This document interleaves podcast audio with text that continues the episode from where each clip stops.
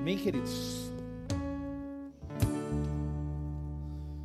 Está preparado para ouvir a palavra?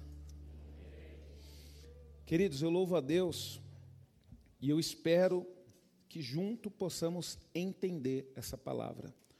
Eu confesso para você que eu fiquei alguns dias analisando esta palavra e eu creio, queridos, que Deus ele vai nos dar o discernimento para nós compreendermos isso. O título que eu dei para essa ministração é seguinte, foi o seguinte: Como lidar com a acusação. Nós, queridos filhos de Deus, nós temos que aprender a lidar com a acusação. Porque isso é algo que vai acontecer na nossa vida. Sabe? É algo que vai acontecer. E quando nós olhamos para essa para essa palavra, né, como como lidar com a acusação, a palavra acusação, queridos, ela pode ser interpretada em dois sentidos. Ela tanto pode ser usada no sentido negativo, sabe? Quanto no sentido positivo.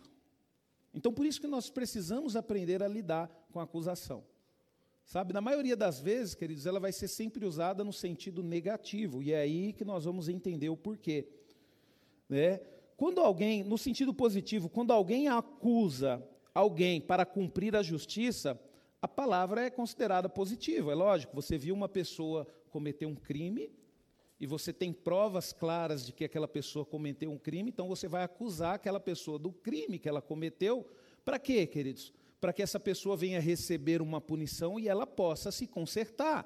Então, isso é o lado positivo da acusação. Você não pode ver, por exemplo, uma pessoa fazendo uma coisa mal, uma coisa errada e deixar tudo bem dessa forma. Por quê, queridos? Porque a tendência é só aumentar. É que nem filhos. Às vezes a gente tem que ensinar os nossos filhos pequenininho. Se você não corrige o seu filho que pegou um brinquedinho do amigo, vai chegar uma hora que esses brinquedinhos vão aumentar. E ele vai achar natural pegar as coisas dos outros.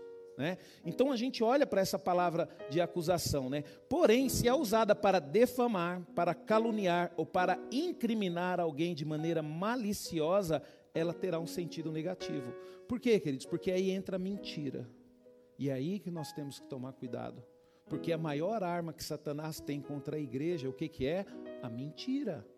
E o que, que ele vai fazer, queridos? Ele vai acusar de forma mentirosa aquelas pessoas que você ama, aquelas pessoas que estão próximos de você, principalmente nós que estamos à frente da igreja, principalmente pastores, líderes, principalmente pessoal que está aqui na frente do louvor, quanto mais evidência você tem no reino de Deus, não porque você quer, porque Deus te colocou, você vai ter que lutar contra a acusação, porque vão defamar você, vão falar mal de você, vão falar mentira de você. Por quê, queridos? Porque a nossa luta, queridos, é contra Satanás. E a palavra de Deus classifica Satanás como o quê? Como o pai da mentira. Mas nós, queridos, que servimos a Deus, nós temos que aprender a viver com a verdade. Então, por isso, queridos, que eu falo para você, e eu oro isso, né? E eu te ensino a orar isso. Às vezes você está com um probleminha na sua casa, você não entende, aí você fala bem assim: Meu Deus do céu, tem alguma coisa errada acontecendo na minha casa. Está com uma coisa meio estranha. É só você orar para Deus e falar: Senhor, revela para mim tudo o que está acontecendo. Queridos, só esperar um pouquinho de tempo que você vai ver as coisas acontecer. Para a gente poder dar início, abra a sua palavra, lá em, abra a Bíblia, lá em João capítulo 8. João capítulo 8. João capítulo 8.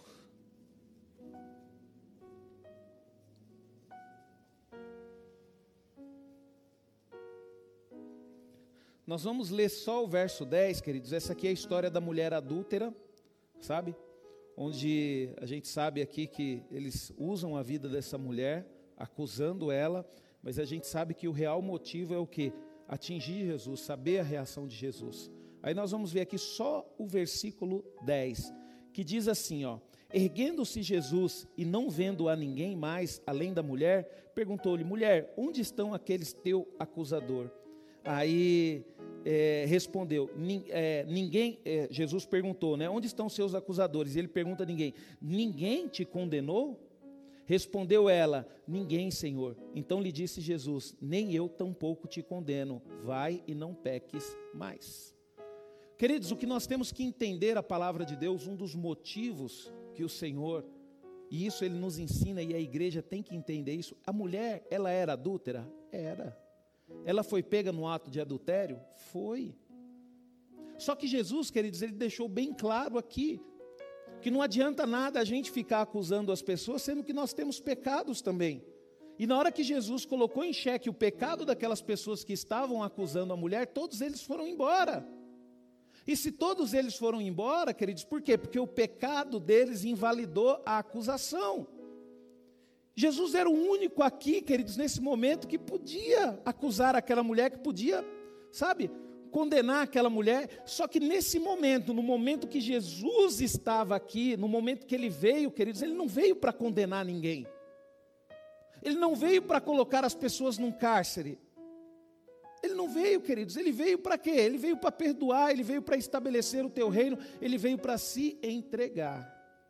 É a mesma coisa a minha e a sua posição, a nossa posição. Nós não estamos aqui para condenar as pessoas, nós não estamos aqui para acusar as pessoas. Então, por isso, queridos, que nós temos que tomar cuidado, porque a gente, às vezes, a gente fica condenando as pessoas e a gente não consegue enxergar o nosso pecado. Peraí, nós também somos falhos, nós também temos dificuldade. Então, por isso que nós temos que tomar cuidado. Por quê, queridos? Porque acusar é imputar falta, delito ou crime de alguém, incriminar, culpar, demonstrar perante o juiz ou o tribunal competente a responsabilidade de alguém por um crime ou um delito. Então, isso que é acusar, queridos. Então, se você tem base para poder acusar uma pessoa, você pode acusar, mas como o maior problema é que é o seguinte: as pessoas acusam sem base nenhuma, lançam mentiras, lançam fofocas ao respeito de fulano ciclano, e às vezes, queridos, a gente cai nessa armadilha. Às vezes a gente até acredita nas pessoas sem procurar entender. Poxa, é que nem, por exemplo, vou usar o pastor Rafa ali como exemplo ali. Às vezes alguém chega e fala alguma coisa do pastor Rafa, lança no ar peraí, a gente tem que analisar, não, pastor Rafa não é possível, pastor Rafa é meu amigo, vou conversar com ele. E aí conversa, se entende, queridos, por quê? Porque Satanás ele age dessa forma, e é por isso que nós temos, porque você vai ver, queridos, o que, que a acusação faz na vida de uma pessoa. Muitas pessoas, queridos, caíram durante a caminhada por causa de uma acusação e até hoje não conseguiram se levantar. E o mundo, queridos, jaz o maligno. O mundo é mau. Eu lembro que quando eu era, eu tinha 14 anos de idade, eu era office boy, queridos. Tinha uma secretária lá na, na empresa que eu trabalhava, e ela tinha acesso às senhas, às contas da empresa, e eu também tinha acesso às senhas, à conta da empresa, e começou a sumir dinheiro da conta da empresa. E aí o que, que aconteceu, queridos? Me acusaram. 14 anos de idade, queridos. Imagina eu ter que lidar com uma acusação dessa. Não foi fácil para mim. Mas eu tinha certeza, queridos, quem eu era por causa dos princípios que os meus pais me ensinou. Então eu lutei para me defender, queridos. Aí no final descobriram, eu até dei uma ideia lá pro pro chefe na época, eu falei, ué, vamos descobrir aonde que foi feito o saques, né? Normalmente banco tem câmera. Vamos pegar o horário do saque, pega a câmera, o banco levanta, mostra para você, você vai ver quem foi que sacou. Aí você vai ver se foi eu. E aí o que, que aconteceu? Ele fez isso. Ele foi lá, fez uma solicitação para o banco, o banco tirou o momento tudo certinho, e na hora que ele foi ver as imagens, quem que ele viu lá sacando? A pessoa que realmente estava roubando, queridos. Então a acusação, queridos, é uma coisa muito séria. Então nós temos que tomar cuidado quando nós acusamos, mas nós também temos que lidar, saber lidar com ela. Por quê? Porque se você serve a Deus, em algum momento da sua vida você vai ser acusado. Quem aqui nunca foi acusado de alguma coisa? Agora, se eu perguntar quem aqui já foi acusado de forma injusta por alguém, eu creio que muitos vão levantar as mãos. Então, nós precisamos entender, queridos. Quando nós olhamos para a acusação, queridos, hoje a gente vai ver três agentes da acusação. Três. A acusação ela vai vir através de três agentes, queridos. E você tem que entender isso. Primeiro, queridos, a acusação ela pode vir através de quem? Através do diabo. Sabe? E muitas vezes Satanás ele faz isso de forma direta nos nossos ouvidos. Ué, mas você? É você que está cantando? Esses dias você não estava lá quebrando pau com a sua esposa, brigando? E agora está aí na igreja cantando. Quem é você para cantar? Sabe quantas vezes, queridos, a gente desiste porque a gente sente essa acusação? Mas você então, quando nós olhamos para a palavra de Deus, olha o que, que ela diz lá. Ó. E ouvi uma grande voz no céu que lhe dizia, está em Apocalipse 12, 10. Agora é chegada a salvação, e a força, e o reino do nosso Deus, e o poder do seu Cristo, porque já o acusador de nossos irmãos é derrubado, o qual diante do nosso Deus os acusava de dia e de noite. O inimigo, queridos, ele trabalha constantemente na nossa vida para nós fazermos coisas erradas para poder nos acusar.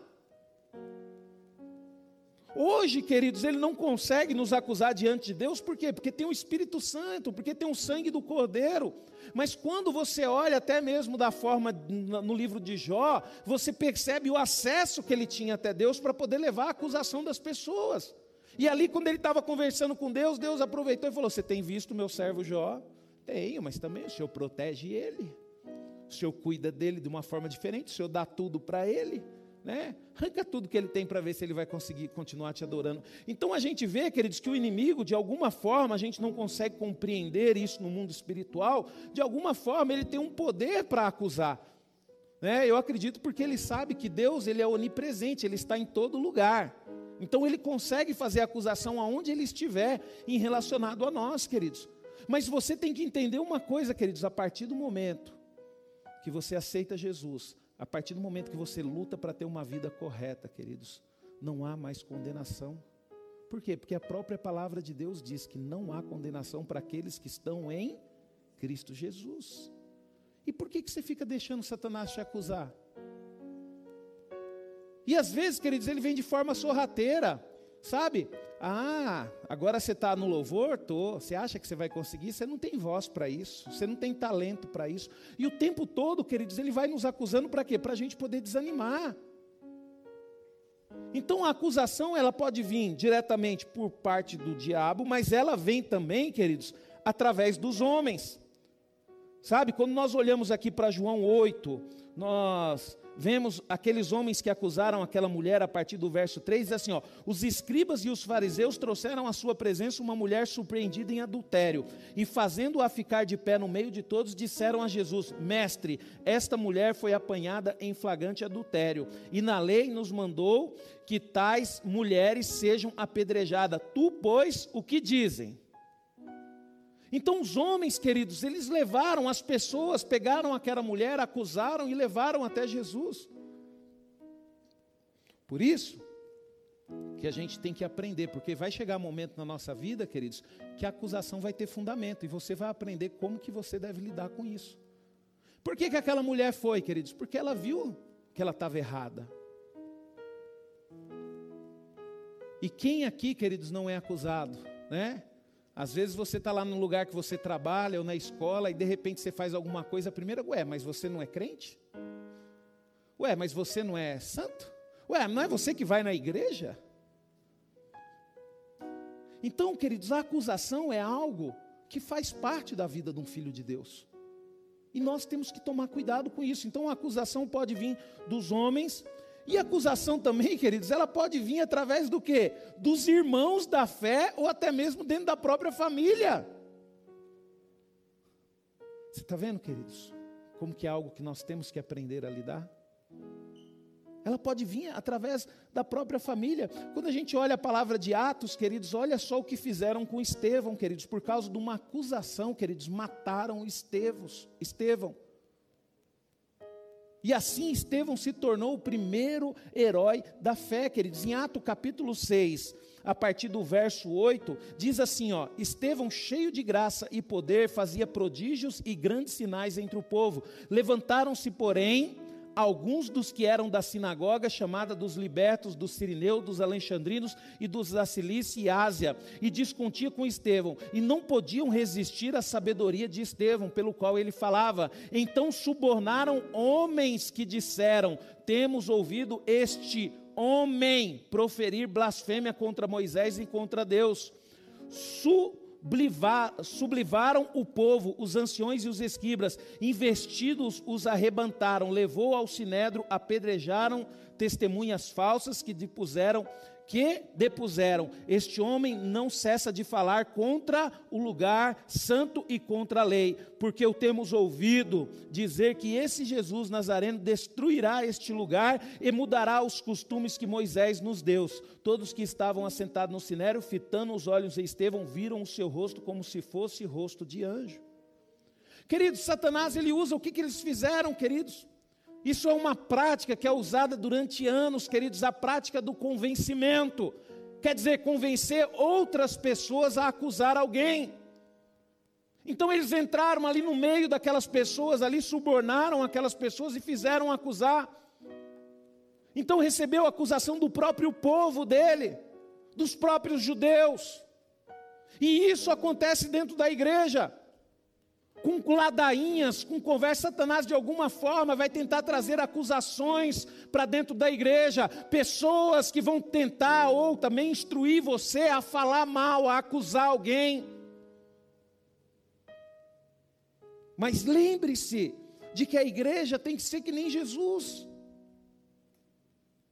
Nós não estamos, queridos, para acusar, nós estamos para amar. E Satanás ele é astuto, queridos. E você pode ter certeza de uma coisa: dentro da igreja as coisas vão acontecer mais dessa última forma, através desse último agente. Ele vai usar, queridos, pessoas para que as acusações venham de dentro da igreja e muitas vezes de dentro da nossa própria família. Quem aqui, queridos, já sofreu ser acusado dentro da própria família? Coisa mais triste que tem, queridos, é você ser acusado pelas pessoas que você mais ama, de forma injusta. Pastor, mas é difícil passar por isso, é difícil. Por isso que nós temos que aprender a fazer, a, a, a entender como é que nós temos que passar quando nós estivermos sendo acusados, queridos, porque isso vai acontecer. Satanás, ele é o pai da mentira, ele vai usar a mentira para quê? Para tentar nos acusar. E quando nós olhamos, queridos, nós vamos entender o porquê que ele vai usar a acusação para poder nos derrubar. Então nós vamos ver, queridos, quais são os objetivos da acusação. O que, que a acusação quer fazer com aquela pessoa acusada? Por que, que Satanás ele usa a acusação, queridos? Por quê, queridos? Primeira coisa, queridos, a acusação ela vem para descaracterizar. Quer dizer, é tentar degrenir a personalidade de uma pessoa que sempre deu provas de um bom caráter. Pô, peraí, quando alguém vem falar mal de alguém, para você, falar bem assim, por exemplo, falar mal do pastor Rafa, não. A Leire está do lado dele. Vamos falar do Alex aqui, que ainda está tá à procura da amada dele, né? A pessoa quer, por exemplo, o Alex ali, né, queridos? Pessoa chega e fala mal, pô, o Alex, né, meu? O Alex é fogo. O Alex entrou no diaconato lá, mas ele não quer nada com nada, que não sei o quê. Aí você vai analisar, pô, peraí, mas o Alex sempre foi um cara disposto, sempre um cara que estava trabalhando, não, algum problema tem. Eu vou conversar com o Alex. Alex, você está bem? Está tudo bem? Como é que você está? Tudo tranquilo? A gente tem que procurar entender, queridos, isso. Por isso que é bom você conhecer as pessoas, você saber o caráter das pessoas. Por isso que eu falo para você ter comunhão com as pessoas. Por exemplo mesmo, a partir do momento que o Hermeso tem comunhão comigo, eu tenho comunhão com o Hermeso, a acusação dificilmente vai vir da minha parte, eu vou acusar ele ou ele vai me acusar de alguma coisa. Por quê? Porque nós temos comunhão. Ele vai saber que isso é mentira. Que nem esses dias aí, querido, saiu um grupo aí da igreja e começaram a falar aí fora o motivo por que, que saiu da igreja. Né? Isso há pouco tempo. Ah, porque a igreja fez isso e eu não concordo com isso, queridos. Não aconteceu nada. Só que as pessoas elas não vêm conversar. Né? Elas acreditam e eles pegam aquela mentira e saem espalhando ainda. Sai espalhando ainda. Então nós temos que aprender a lidar com a acusação. Se você está fazendo parte da comunidade núclea, pode ter certeza de uma coisa: vão falar mal do pastor para você. Vão falar mal do seu marido para você. Vão falar mal da sua esposa para você. Vão falar mal dos seus filhos para você. Por isso que nós precisamos aprender a entender isso. Olha só o que, que diz aqui, queridos, a palavra de Deus, ó. Descaracterizar. Ó. Olha só uma situação que aconteceu, queridos. Ó. Então vieram dois homens, filho de Belial, e puseram-se de frente dele. E os homens, filho de Belial, testemunharam contra ele, contra Nabote, perante o povo, dizendo: Nabote blasfemou contra Deus e contra o rei, e o levaram para fora da cidade e o apedrejaram e morreu. Você sabe por que, que esse Nabote morreu, queridos? Porque ele tinha uma vinha do lado do palácio de Acabe, e Acabe queria a vinha dele. Aí ele foi pedir para Acabe foi pedir para ele, e ele falou: "Mas rei, como é que eu posso dar algo para você, a herança da minha família?" E diz que Acabe ficou deprimido. Aí Jezebel vendo aquilo, ela armou tudo isso para quê? Para que Nabote morresse e que Acabe tomasse posse da sua vinha. E um homem, queridos, era um homem exemplar.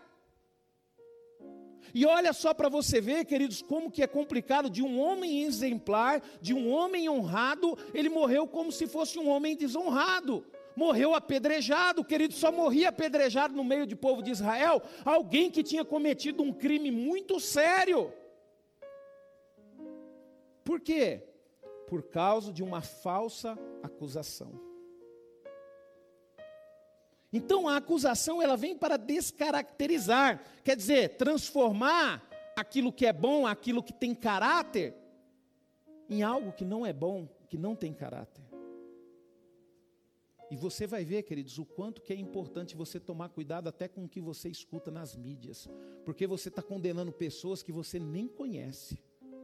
Por quê? Por causa de notícias, por causa das mídias, por causa das redes sociais. Nós simplesmente acreditamos na informação. Não, queridos, nós temos que ir atrás da fonte, de onde que está vindo essa fonte. Hoje nós temos sabemos que tem, tem meios de comunicação que não são mais confiáveis. Você vai acreditar? Por isso que eu falo para você, por isso que eu tomei a decisão, queridos, eu tomei a decisão de buscar a informação, não ouvir, né? Eu tomei a decisão de buscar. Então hoje eu não assisto mais televisão. Se eu quero saber como é que estão as coisas, eu vou nas redes sociais, eu busco informação, eu sei quem que é confiável ou não. Por quê, queridos? Porque eu descobri que o mundo é uma baita de uma mentira.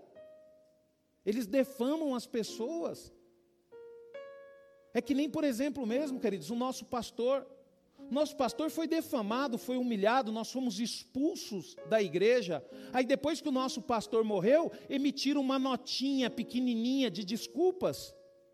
Por que, que não fizeram como fizeram, foram a público dar? E isso você pode ver, queridos, que acontece na mídia. Eles vão, fazem uma reportagem defamando as pessoas, aí depois é provado que a pessoa não tem aquilo, aí a justiça obriga eles a emitirem uma nota. Aí eles vão e emitem uma notinha que ninguém está vendo. Só que a mentira, a defamação já ficou aí.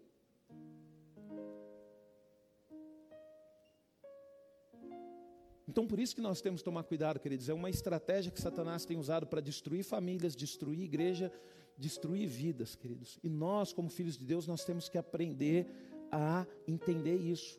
Outra coisa, queridos, que a, a, a acusação tem por, por objetivo: transferir responsabilidade. Sabe? Às vezes a gente tem algo para fazer, a gente não consegue fazer, aí a gente fica acusando outras pessoas que não fez para transferir a responsabilidade. A gente não quer assumir. Isso é nítido. Sabe onde que isso acontece? Em casa, com a família, né? Você vê um defeito no seu filho, o pai vê um defeito no filho, aí joga a responsabilidade para quem? Para a mãe. Está vendo? Você não educou direito o menino, o que, que ele está aprontando? Ô seu cabeça de frango, a responsabilidade de educar também é sua. É sua. E vice-versa, a mulher às vezes cobra do marido, aí você não educou a sua filha, é o que está acontecendo, a responsabilidade é sua. Então, queridos, a acusação ela transfere valores, né? Ah, eu não vou mais para a igreja porque o pastor Rubens está pregando, mandando indireta para mim. Você não vai porque você já está longe de Jesus há muito tempo. Pastor Rubens tem nada a ver com isso, não. Fala logo, eu não vou mais para a igreja porque eu quero ir para o mundão. Porque eu quero aproveitar a vida. Só que fica o quê? Acusando pessoas para quê? Para transferir responsabilidade. E a gente tem que entender isso, queridos. E eu tenho consciência disso. O que vai acontecer na sua vida, a responsabilidade é sua, porque as escolhas são suas. Sabe? Mas a gente tem que ter, no mínimo, um pouco de hombridade de assumir a responsabilidade. Os homens aqui da, da, da, da igreja já nem vem perguntar para mim, ou falar com um problema. Fala, pô, pastor, estou com um problema lá em casa. Por quê? Porque através das reuniões que a gente faz com os homens aqui, todos já estão bem cientes de que tudo que acontece dentro da casa dele é culpa dele. E não é ironia, não, queridos, isso. É assumir responsabilidade, né? É acusar outro para quê? Para se livrar do castigo. E eu estou falando para você que isso acontece principalmente na família, e o maior exemplo que nós temos disso é dentro de uma família. Né? A gente vê aquela situação aqui, ó, quer ver? Em Gênesis 3,12. Então disse Adão: A mulher que me deste por companheira, ela me deu da árvore e comi. Ué, mas quando o Senhor fez, não, olha que coisa maravilhosa, coisa mais linda. Aí na hora que veio o BO, foi a mulher que o Senhor me deu, ainda colocou a culpa no Deus ainda, né? Por quê? Porque a culpa foi da mulher que Deus tinha dado para ele. Ele realmente, queridos, não quis assumir a responsabilidade. Ele quis transferir, queridos. E normalmente acusamos para quê? Para poder transferir a responsabilidade. Pare de transferir aquilo que você tem que fazer. E você vai ver aqui no final dessa ministração, queridos, como que você tem que se comportar diante de uma acusação. Vamos lá. Outra, outro objetivo da acusação: neutralizar a pessoa e destruir. Satanás, queridos, ele vai sempre usar a acusação para poder destruir a pessoa, para neutralizar. Quando a pessoa é o foco da atenção, ao ser acusada, ela fica paralisada. E isso acontece quando você é acusado, você não fica triste, você não fica desanimado, você não fica chateado, quando você descobre que estão falando mentira de você. É, queridos. Você está lá no seu serviço, lá de repente você descobre que saiu uma fofoca, uma mentiraiada sobre você. No outro dia você não tem nem vontade de trabalhar mais. Você fala, eu não quero voltar mais naquele lugar nunca mais. E Satanás ele sabe, queridos, que muitas pessoas eles vão, ele vai conseguir vencer desta forma. Então a acusação ela tem como objetivo neutralizar a pessoa. Sabe? Em Isaías capítulo 53, 7 diz: Ele foi oprimido e afligido, mas não abriu a sua boca. Como um cordeiro foi levado ao matadouro, e como uma ovelha muda perante os seus tosquineadores, assim ele não abriu a sua boca. É Isaías falando sobre Jesus. E isso aconteceu, queridos, porque Jesus sabia, queridos, que ele já estava condenado, ninguém iria acreditar na palavra dele. Por isso que ele tomou a decisão de não falar. Não adianta, queridos. Então por isso que nós temos que tomar cuidado e entender qual que é o foco da acusação, porque você vai perceber quando alguém fizer alguma acusação com você. E isso, queridos, é em todas as áreas da vida, não é só na igreja, não. É no seu trabalho. Às vezes as pessoas vêm, você viu fulana? Você viu o que aconteceu na família de Ciclano? Você viu o filho de Ciclana? Quantas pessoas, queridos, nós já matamos sem perceber, simplesmente porque nós demos ouvido uma acusação falsa. Não nos preocupamos em falar com as pessoas. Uma vez, queridos, uma amiga minha, ela perdeu a netinha dela, e eu liguei para ela, eu não queria ligar para ela. Falei, meu Deus do céu, minha amiga está sofrendo muito, ela perdeu a netinha dela, e agora eu vou ligar para ela nesse momento tão difícil, mas mesmo assim eu liguei. Aí eu falei para ela, falei bem assim, minha amiga, me desculpa ter ligado nesse momento, mas eu queria expressar aqui os meus sinceros sentimentos. Aí essa pessoa falou bem assim para mim, Rubens, mas é nesse momento que eu mais preciso de amigos. É nesse momento que eu preciso ouvir uma voz amiga. E às vezes, querido, nós nos afastamos das pessoas, por quê? Porque as pessoas estão passando por um momento difícil, ou até mesmo porque fizeram uma acusação dela. Quantas pessoas, queridos, eu já vi afastar da minha vida, e eu sei por que, que afastaram da minha vida, porque deram ouvido a uma acusação falsa. E daqui a pouco eu vou dar um testemunho sobre isso também. Então a acusação, queridos, ela vem para neutralizar. E como que nós devemos lidar com falsas acusações? Nós vamos ver aqui, queridos, como que a Bíblia nos ensina a lidar com falsas acusações. Porque você lembra que a acusação ela tem a falsa e tem a verdadeira. Nós temos que aprender a lidar com a falsa e também aprender a lidar com a verdadeira. Quando nós olhamos a palavra de Deus, queridos, nós vamos ver aqui um, uma série de personagens da qual nós podemos aprender. Primeiro, queridos, vamos ver a maneira como Neemias reagiu às acusações. Os inimigos, queridos, eles levantaram uma acusação contra Neemias. Por quê? Porque os inimigos queriam parar a obra. Olha só o que, que diz Neemias 6, do 12 ao 13.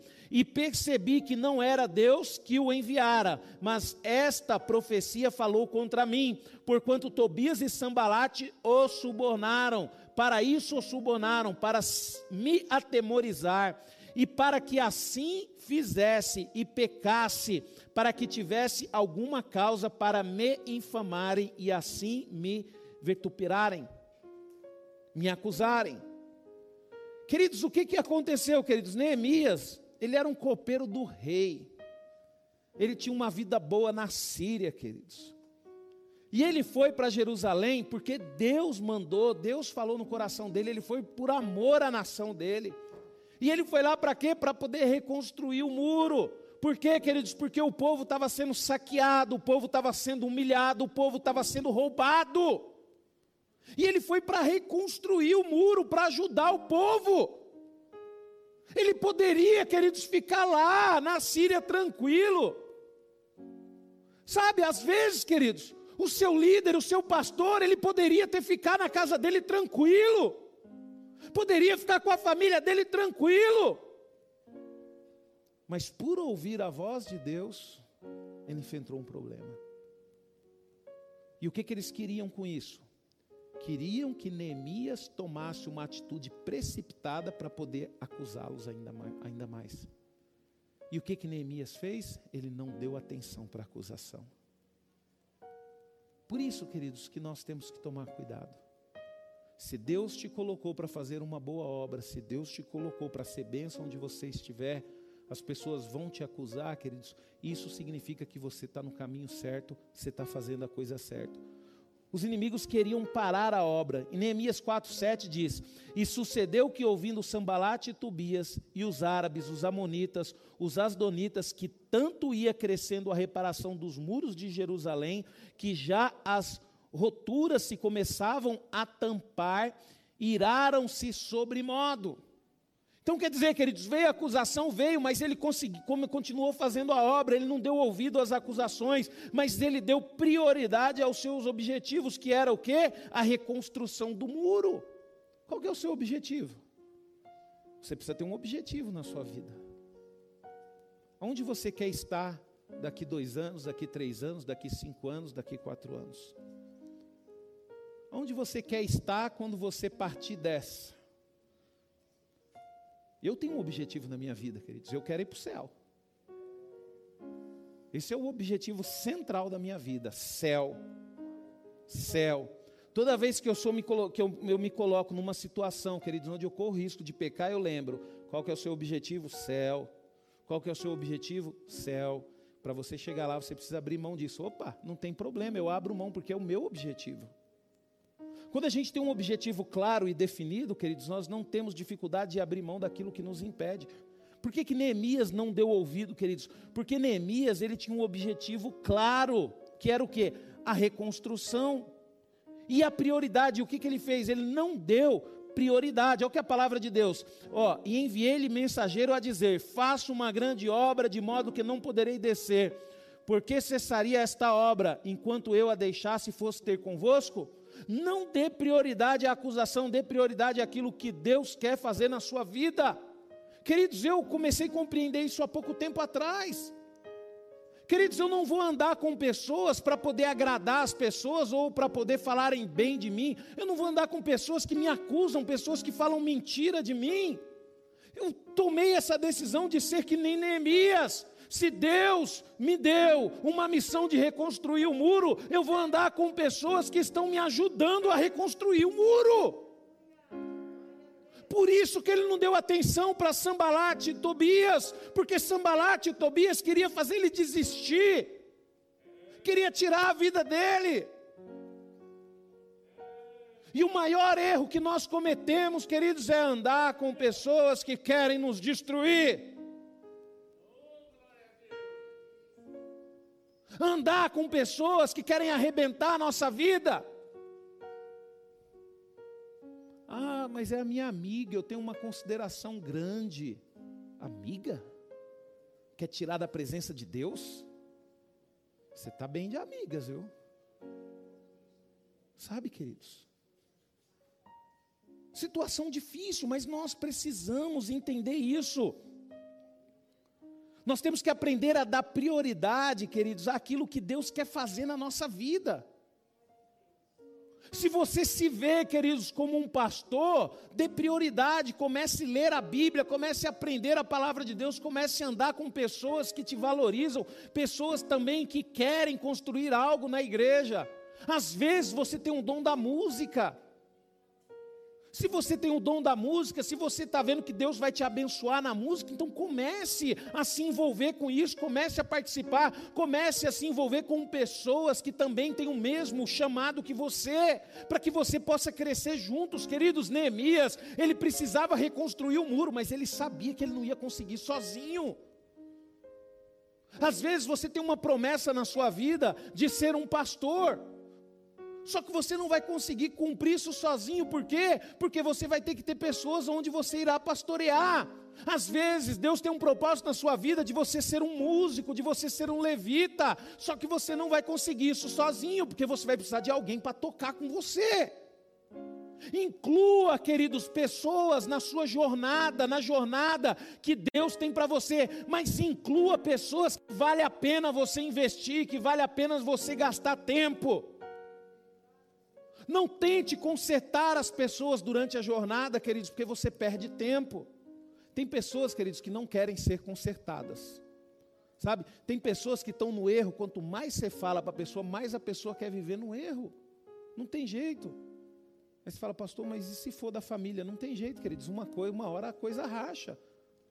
A própria palavra de Deus diz: como é que duas pessoas vão andar juntas se não tiver acordo? Como é que você está casado, você tem o seu marido, tem mulher, mas vocês não conseguem ter acordo? É só uma questão de tempo para o negócio ficar pior. E aí, queridos, a gente vê o que a gente fez de errado depois que a gente perde. Porque tem pessoas que só valoriza a bênção que tem quando perde. Aí depois quer recuperar. Queridos, a própria palavra de Deus fala para nós termos cuidado. Porque de repente, queridos, pode acontecer uma correção sem que haja cura. Sem que haja cura. Então por isso que nós temos que entender a visão, o objetivo. Nós temos que colocar isso claro na família. Por exemplo, você tem a sua família, qual que é o seu objetivo como pai? Qual o seu objetivo? O seu objetivo está alinhado com o objetivo da sua esposa? Eu costumo dizer o seguinte, queridos antigamente, eu tinha por objetivo trabalhar e conquistar. Eu queria conquistar uma bela de uma casa, um belo de um carro, eu queria conquistar dinheiro, eu queria conquistar isso. Só que aí, queridos, eu recebi um presente maravilhoso de Deus. Eu e minha esposa, nós recebemos a Valentina. E eu descobri, queridos, que por mais que eu trabalhe neste mundo, eu nunca vou conseguir nada mais valioso do que ela para mim. Então os nossos objetivos mudaram. E pelo fato dos nossos objetivos mudarem, Deus foi abençoando. Ainda mais você que é pai, você que é mãe, você tem um filho, o seu objetivo é fazer do seu filho um grande homem, fazer do seu filho uma grande mulher. Quantos pais, queridos, abandonam os filhos para satisfazer os seus desejos, as suas vontades? Quantos pais deixam de seguir a Deus porque querem que os seus objetivos sejam alcançados? Às vezes eu olho, queridos, e vejo a minha esposa aqui, Deus um, uma bênção na vida dela, Deus querendo usar ela para o ministério, e eu vejo que Deus tem esse sentido, e eu olho e falo bem assim: poxa vida, eu tenho que ajudar a minha esposa, eu tenho que estar junto com ela, e vice-versa. Só que não, queridos, ao invés de estar junto, fica fazendo de tudo para tirar. É a esposa tentando tirar o marido da presença de Deus, é o marido tentando tirar a esposa da presença de Deus, não entende o que é andar junto, o que é caminhar junto. Queridos, as acusações elas vão vir. E eu vou falar um negócio para você, principalmente você que é casado. Você que é casado, você precisa estar tá bem alinhado, você precisa estar tá bem unido com o seu cônjuge. Porque vai chegar uma hora que vai vir uma acusação sobre ele e ele vai precisar de você fortalecer ele. Vai chegar uma hora que vai vir uma acusação sobre ela e ela vai precisar de você fortalecer ela. Então nós temos que, que, que entender isso daí, queridos. Quando nós olhamos para a palavra de Deus também, a gente vê que Neemias ele não deu ouvido. A maneira como José reagiu à acusação. José você conhece, ó, ele foi vendido pelos seus irmãos, trabalhou na casa de Potifar. A mulher, queridos, de Potifar caluniou ele e ele acabou indo para a cadeia injustamente. Isso está em Gênesis 34, 14. Você pode ler lá depois. A injustiça, queridos, é um dos elementos mais poderosos para tornar a pessoa deprimida. Você quer ver uma pessoa, queridos, ficar deprimida? Quando ela começa a perceber que está acontecendo algo injusto na vida dela. E eu louvo a Deus, queridos, você vê que José, ele tinha tudo. Ele tinha tudo para ficar uma pessoa é, deprimida. Mas mesmo assim, queridos, ele não se deixou abater. E qual era o segredo, queridos, de José? Por que, que José ele conseguiu se livrar de todas essas acusações? Acusações que foram tão sérias, queridos, que primeiro fez dele um escravo, ele foi rejeitado pelos seus próprios irmãos. Segundo, queridos, ele estava tudo bem na casa do Potifar, o senhor ele, o senhor dele, ele cuidando da casa, ele trazendo riqueza para o Potifar, Deus abençoando a casa do Potifar. Aí a mulher foi tentar seduzir ele, só que ele, queridos, respeitava o seu chefe, o seu senhor. E ele não quis se deitar com ela. O que, que ela fez? Ela acusou ele Aí ele foi para onde? Foi para a cadeia. Olha só, queridos, a decadência na vida de José por causa de acusações falsas. Mas ele confiava em Deus e é isso que eu e você nós precisamos fazer. Nós precisamos confiar em Deus.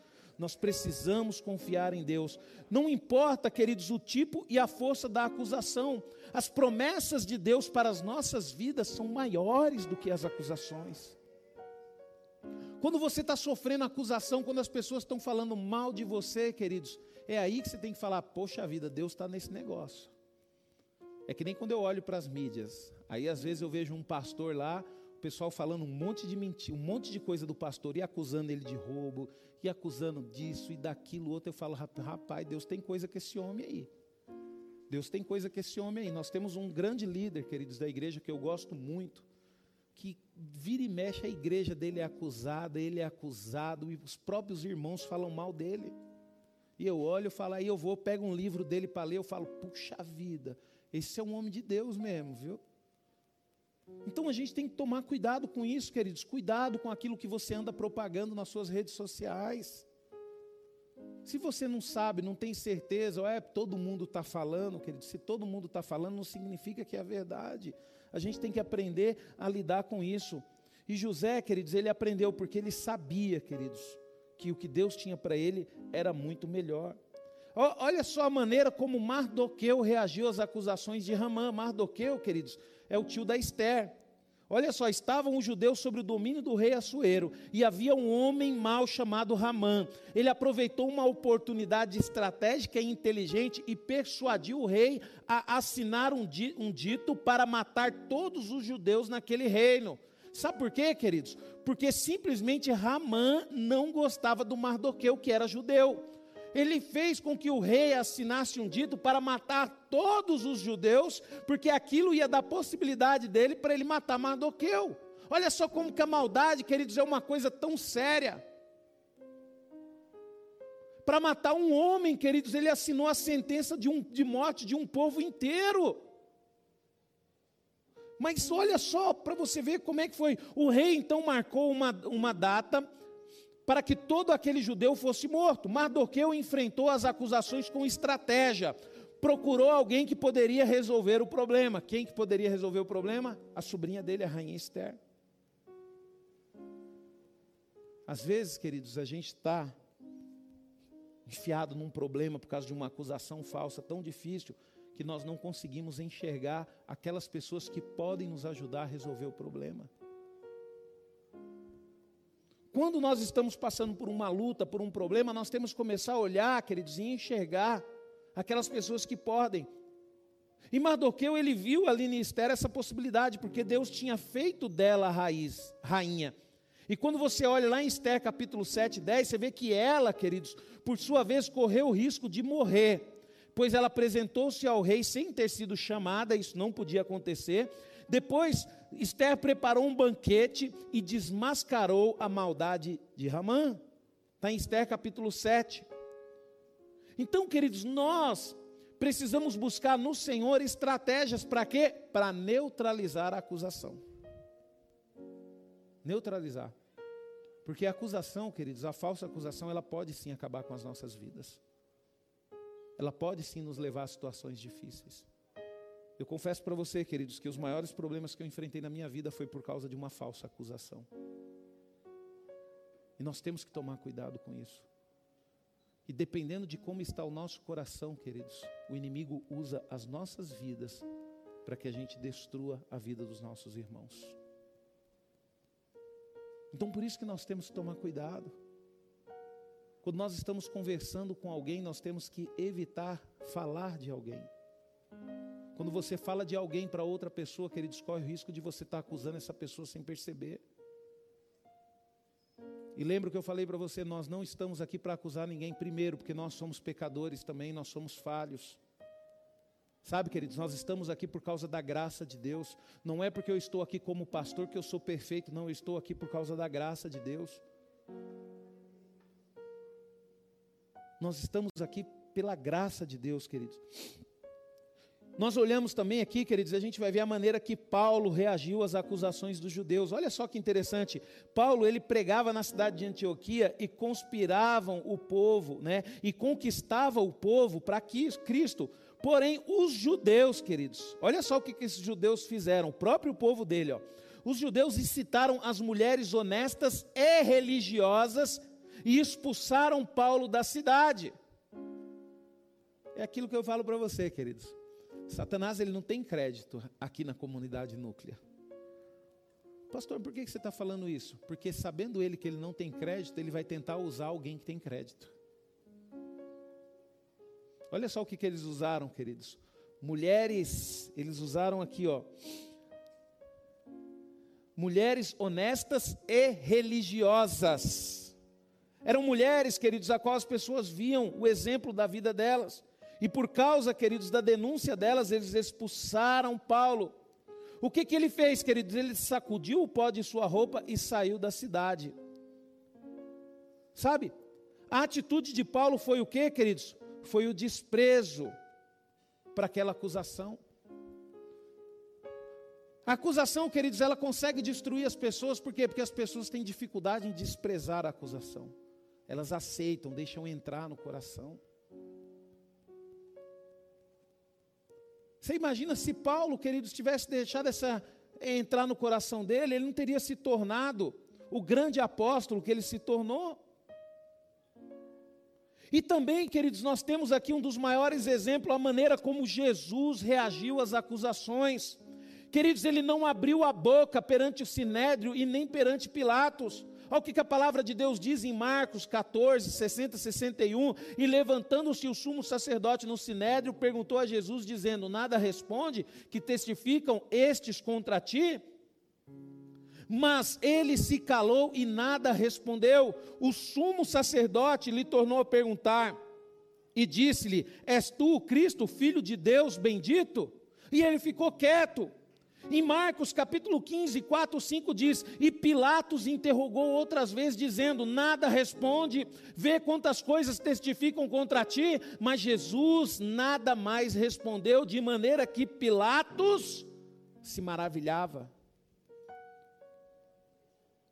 Olha a atitude que Jesus, queridos, diante daquela acusação. Ele ficou calado.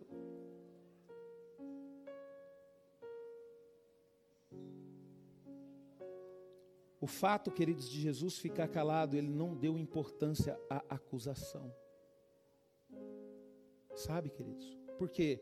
Porque eram todas acusações mentirosas. Jesus sabia quem ele era, Jesus sabia que ele era filho de Deus. Queridos, a coisa mais maravilhosa que tem no mundo, queridos, é a igreja. Eu amo a igreja, eu amo estar na igreja, mas nós precisamos nos fortalecer, porque nós vamos ter que lidar com falsas acusações. É terrível isso, é, pastor, mas dentro da igreja, dentro da igreja, é, queridos. Eu, quando me converti, queridos, eu vim do mundão. Você imagina, eu com 16 anos eu era católico, com 16 anos eu desviei do catolicismo, passei a ser ateu. Aí com 20 anos eu me converti, queridos. Eu cheguei na igreja, achei que a igreja fosse o lugar mais maravilhoso do mundo. Aí quando eu cheguei na igreja, eu namorava minha esposa, só que minha esposa morava em Belo Horizonte, eu morava aqui em São Paulo. E eu cheguei na igreja, queridos, e aí comecei dentro da igreja a receber propostas para poder trair a minha, a minha namorada na época. Falei, como é que pode isso dentro da igreja? Eu achava que aqui fosse o lugar mais maravilhoso. E aí, queridos, durante esse tempo todo na minha vida, eu percebi o quanto Satanás tem usado pessoas dentro da igreja para quê? Para eliminar o objetivo de Deus na vida daqueles a qual eles têm negócio, queridos. E como que nós vamos, pastor, como que nós vamos fazer com que isso não aconteça mais na igreja? Nós vamos fazer isso tendo união, queridos, tendo amor, conhecendo uma pessoa, andando com uma pessoa, porque quando você conhece a vida da pessoa, queridos, você não vai deixar com que haja uma acusação sobre ela. Então nós temos que entender isso, queridos. No início do meu ministério aqui na comunidade núclea, queridos, muitos de vocês não sabem por quê? Porque na época eu não estava nem me lixando com isso. Mas na época que eu assumi a igreja, queridos, primeiro me acusaram de roubo na igreja. Me acusaram de roubo na igreja.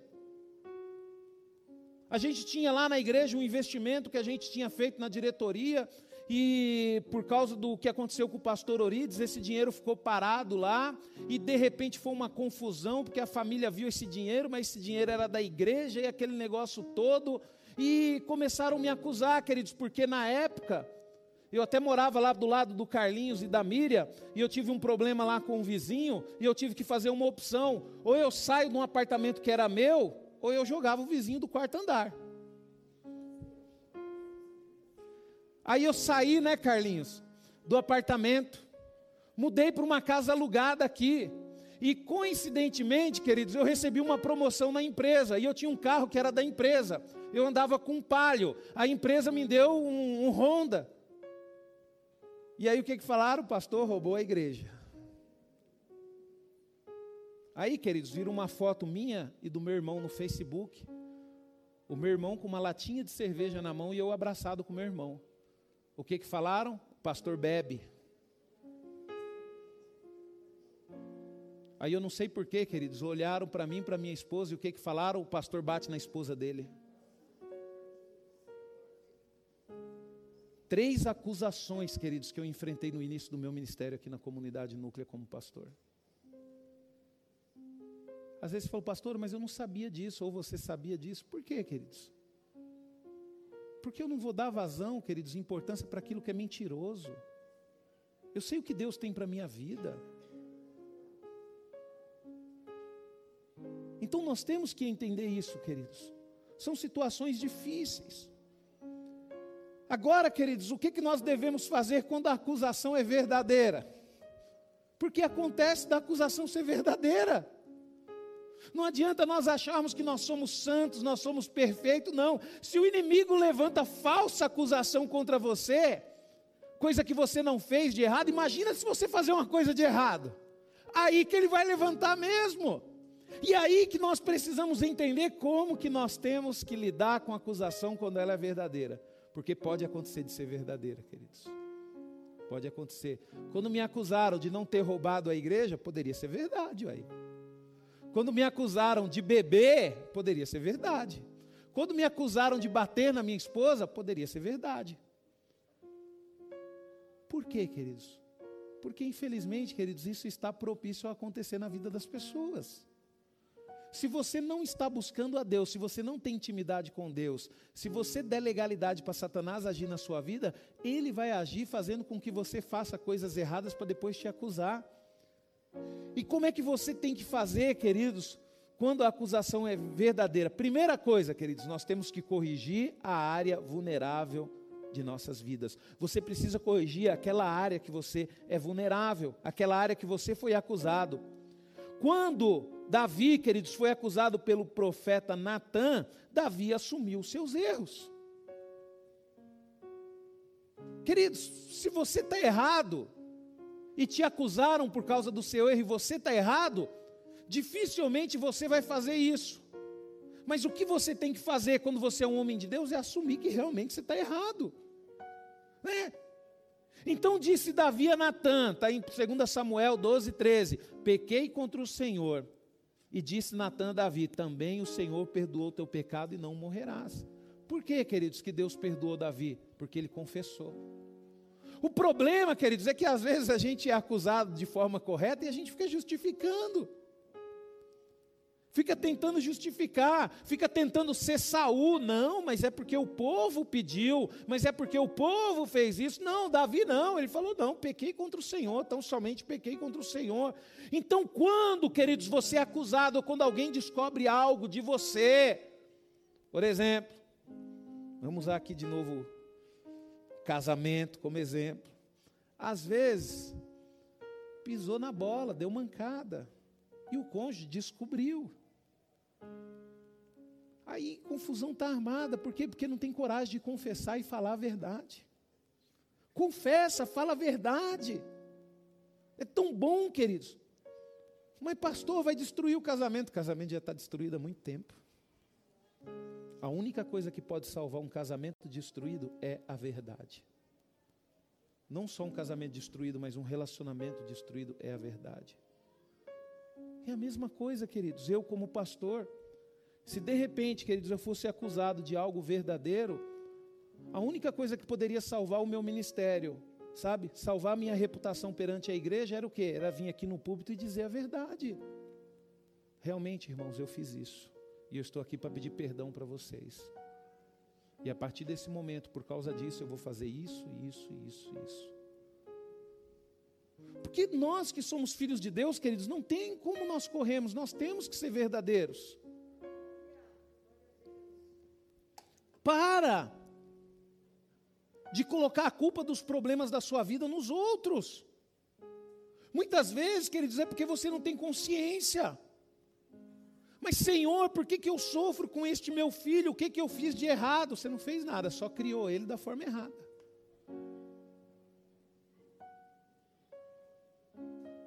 Sabe, queridos, atrará, mas Deus não me ama porque eu sofro tanto nessa vida. A gente tem dificuldade em entender, Senhor. Eu vivi uma vida toda errada, Senhor, e eu reconheço isso diante do Senhor. E hoje eu quero consertar.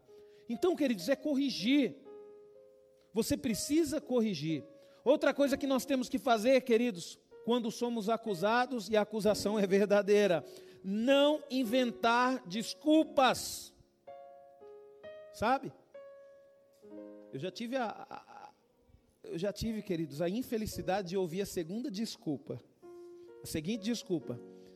Não, eu só traí ela porque ela também não se cuida, ela não se arruma para mim. Ela não me trata bem. Ah, é? Você traiu ela só por causa disso? Você traiu porque tu é um pilantra. Dando desculpa, queridos. Imagina o marido usar como desculpa, ele traiu a esposa e a desculpa é ela. Nós temos que parar, queridos, de inventar desculpa. O homem tem o hábito de transferir a sua culpa. Adão culpou Eva e Eva, por sua vez, culpou a serpente. Nós já vimos, né? É, aqui a mulher. Então foi a mulher que o Senhor me deu como companheira e comi. E disse o Senhor à mulher: porque fizesse isso? E disse a mulher: a serpente me enganou. Queridos, teria sido diferente aqui se Adão tivesse falado: Senhor, eu errei. A mulher não tem nada a ver com isso, Senhor. A culpa é minha, Senhor. O que o Senhor tiver que fazer, faça comigo. Mas eu sou culpado. E eu estou arrependido, Senhor, me perdoa. Queridos, a história seria diferente. Às vezes, queridos, muitas vidas aqui dentro dessa igreja, a história seria diferente. Se você tivesse assumido a responsabilidade. Se você tivesse pedido perdão então, queridos, nós temos que entender, não devemos inventar, é, inventar desculpas. Depois, queridos, quando o que devemos fazer quando a acusação é verdadeira? Nós precisamos confessar os pecados. Se confessarmos os nossos pecados, alcançaremos o perdão, queridos. Em 1 João 1,9 diz: E se confessarmos os nossos pecados, Ele é fiel e justo para nos perdoar os pecados e nos purificar de toda injustiça. Tem que haver a confissão. Pastor, mas é muita coisa, tem que falar tudo. Sabe, queridos? Tem que falar tudo. Pastor, mas o senhor fala isso porque você nunca passou por essa situação. Quem disse para você que eu nunca passei por essa situação? É difícil, queridos. Pecar não é difícil, pecar é fácil, pecar é gostoso, pecar é bom. Mas confessar o pecado, queridos, é o que vai nos justificar diante de Deus. Não adianta, queridos, nós vivemos, é aquilo que eu sempre falo aqui, né? Uma vez eu tive a experiência de uma pessoa me procurou, falou: "Pastor, mas eu vou na igreja. Mas pastor, eu oro. Mas pastor, eu vou no monte. Mas pastor, eu faço isso e nada acontece na minha vida."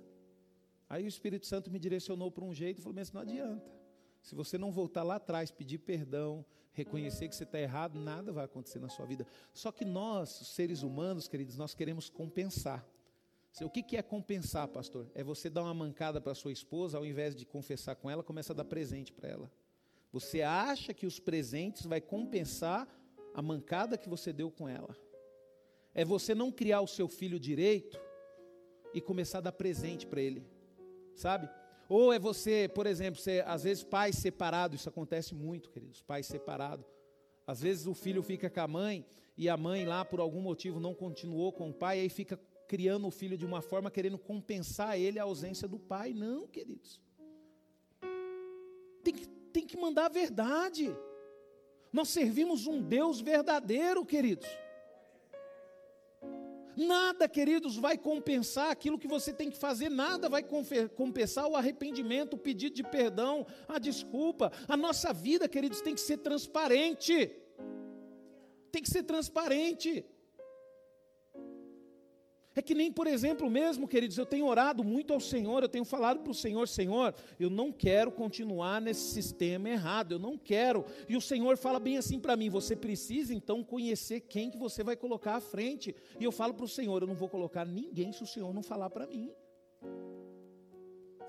E a primeira coisa que Deus falou para mim: não coloque mais ninguém à frente de nada na igreja se pelo menos não tiver lido a Bíblia uma vez inteira.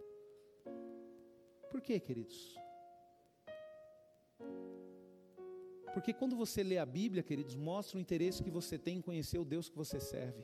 Se você não tem interesse nenhum em ler a Bíblia, você não tem interesse nenhum em conhecer a Deus. Porque ele se revela através da palavra dele. E antes de você estar servindo aqui na igreja, você vai estar servindo a Deus. Então por que, que você tem que ler a Bíblia? Porque na Bíblia você vai saber como que você tem que agir, a forma que você tem que agir, então, não tem jeito. Então, quando a gente lê a palavra, a gente vê que um fator importante é o que? Confessar os nossos pecados. E outra coisa que nós temos que fazer, queridos, quebrantar o espírito. A palavra do Senhor em Salmo 51, 17 diz: Os sacrifícios para Deus são um espírito quebrantado, e um coração quebrantado e contrito não despesará. Ó Deus, sabe o que é, queridos? Quebrantar o espírito é um sacrifício a Deus, porque quando você quebranta o espírito, queridos, a única forma de você quebrantar o espírito é reconhecer quem você é. Você quebranta o teu espírito quando você reconhece que você é pecador, que você é falho, que você não é melhor do que as outras pessoas em nada. Você está conseguindo quebrantar o teu espírito porque você consegue entender qual que é a sua posição e a sua situação como homem.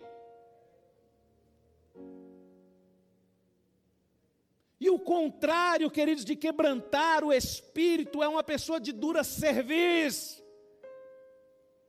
Pessoa chega aqui na igreja, ah não, porque os irmãos têm que fazer do jeito que eu quero, porque eu sou o cara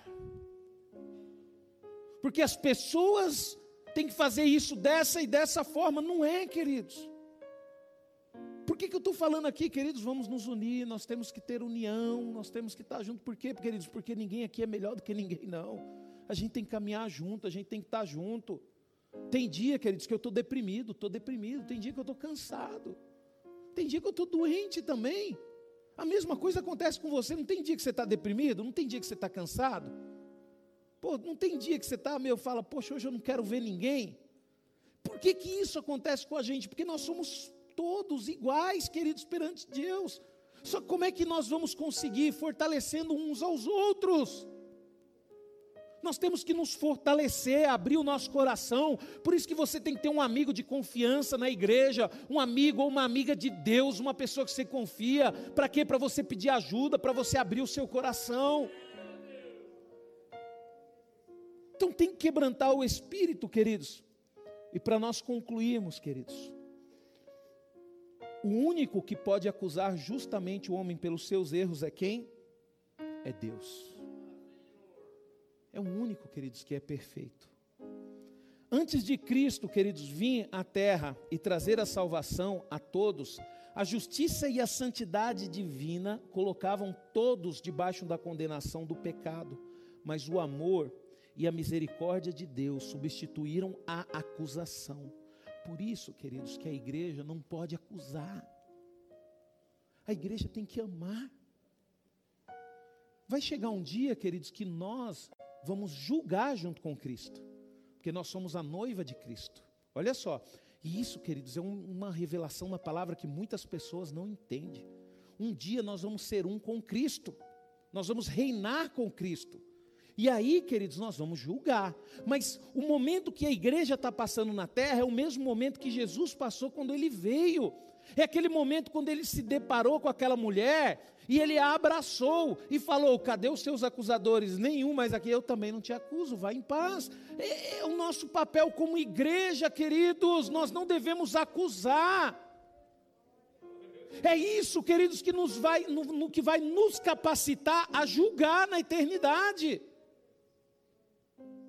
Eu tenho que, eu tenho que pegar o irmão Claudemir aqui. Eu não sei como é que foi a vida do irmão Claudemir, eu não sei os pecados que ele cometeu. Mas o que eu posso dizer para ele é falar, irmão Claudemir, vem para Jesus, porque em Jesus nenhuma condenação há. Sabe, queridos? Uma vez o pastor Orides falou uma coisa, queridos, que doeu no meu coração. E no dia que o pastor Orides falou aquilo, eu fiz um voto com Deus. O pastor Orides, na igreja, quando ele estava passando por uma luta para colocar o acústico na igreja toda lá, o pastor Orides, ele falou bem assim, tá vendo, irmãos, esse problema que a gente está enfrentando aqui, isso aqui é fácil de resolver. Eu já fui no fórum, já fui lá, a gente perdeu, vou ter que colocar acústico aqui. Aí o pastor Orides falou bem assim, quem dera que todos os problemas que eu enfrentasse fosse assim porque os maiores problemas e mais difíceis que eu enfrento é dentro da igreja, com irmãos da igreja. Queridos, aquele dia eu fiz um voto. Eu falei para Deus, eu falei, Senhor, eu quero ser uma bênção na vida do pastor Urides. E hoje, queridos, eu sinto na pele o que o pastor Urides sentia. Os maiores problemas que eu tenho, queridos, não é fora da igreja, é dentro da igreja pessoas rebeldes, pessoas que não conhecem a palavra de Deus, pessoas que não sabem que tem que andar em comunhão, que não sabem quem tem que amar. Pessoas, queridos, que da mesma forma te abraça aqui, sai e fica falando mal de você. Sabe, pessoas que se deixam ser usado pelo diabo para poder condenar, julgar, falar mal das pessoas. E nós, queridos, não podemos ser isso na vida de ninguém. Não fale mal de ninguém, queridos. Não seja motivo de tristeza para a vida de ninguém, querido. Seja benção, seja um pacificador. Quando uma pessoa está falando mal de outra pessoa, queridos, é porque ela está com o coração duro, ela não consegue perdoar. Você quer ser um pacificador, leve essa pessoa a perdoar. É a mesma coisa, eu estou aqui conversando com, com a pastora Eunice, e a pastora Eunice está falando mal do Manuel para mim. O problema é que a pastora Eunice está com uma mágoa grande no coração do Manuel. A minha luta é fazer a pastora Eunice perdoar o Manuel. Não estou falando que vocês têm esse problema, viu, pastor? É só um exemplo. Viu, Manuel? E vice-versa, queridos. Por exemplo, o Manuel está ali, alguém falou mal do, do pastor Rubens para o Manuel, o Manuel está falando, ó, tem uma maldade entrando no seu coração. Você precisa perdoar o pastor Rubens, viu? Porque a gente só fala mal de outra pessoa quando a gente não consegue perdoar. Então é dessa forma que a gente vai crescer, queridos, e ser um pontinho de água pura no meio de um mundo imundo. Nós não temos que se preocupar, queridos, com as pessoas fazer isso, nós temos que fazer a nossa parte. E Jesus quer que você leve não acusação, e sim o amor. O amor, o amor, o amor. Sabe, queridos?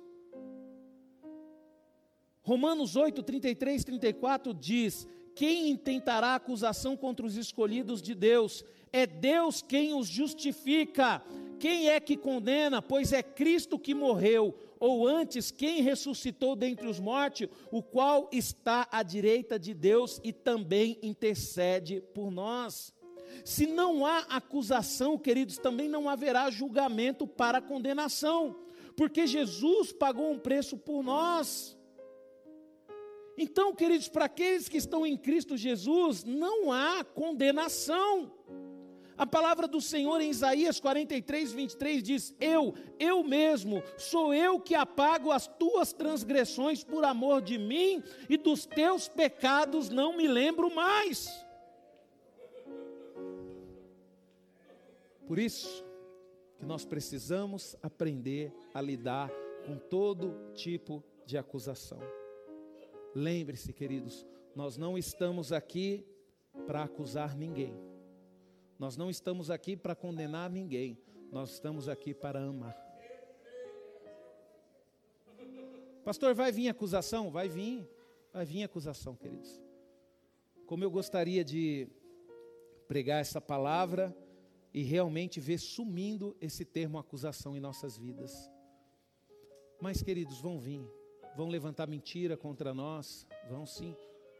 Principalmente você que quer crescer no reino de Deus. Às vezes pode ser, queridos, que eu nem saiba o desejo ou o propósito que Deus tem para você aqui, ou que Deus colocou no seu coração. Mas se você está disposto a crescer no reino de Deus, você precisa se preparar para isso. E como é que você se prepara para isso, queridos? Fazendo o que Jesus fez. Quando chegaram para acusar a mulher, Jesus confrontou. Quando chegar alguém, queridos, para você acusando outra pessoa, você precisa confrontar. Ué, essa outra pessoa é tão ruim assim? É. Isso significa que você é perfeito? Você não tem defeito nenhum? A pessoa fala: Não, eu sou pecador. Então por que, que você está acusando? Por que, que você não ama? Queridos, eu preciso do perdão de Deus para ir para o céu. Como que eu vou ter o perdão de Deus se eu não consigo perdoar as pessoas que me fazem mal, que me acusam. Como eu vou ter o perdão de Deus se eu não consigo amar como Ele amou? A ponto, queridos, de na cruz, sendo crucificado de forma injusta, Ele olhou para o Pai e falou: Pai, perdoa, porque eles não sabem o que estão fazendo. Amém? Essa é a palavra que Deus colocou no meu coração.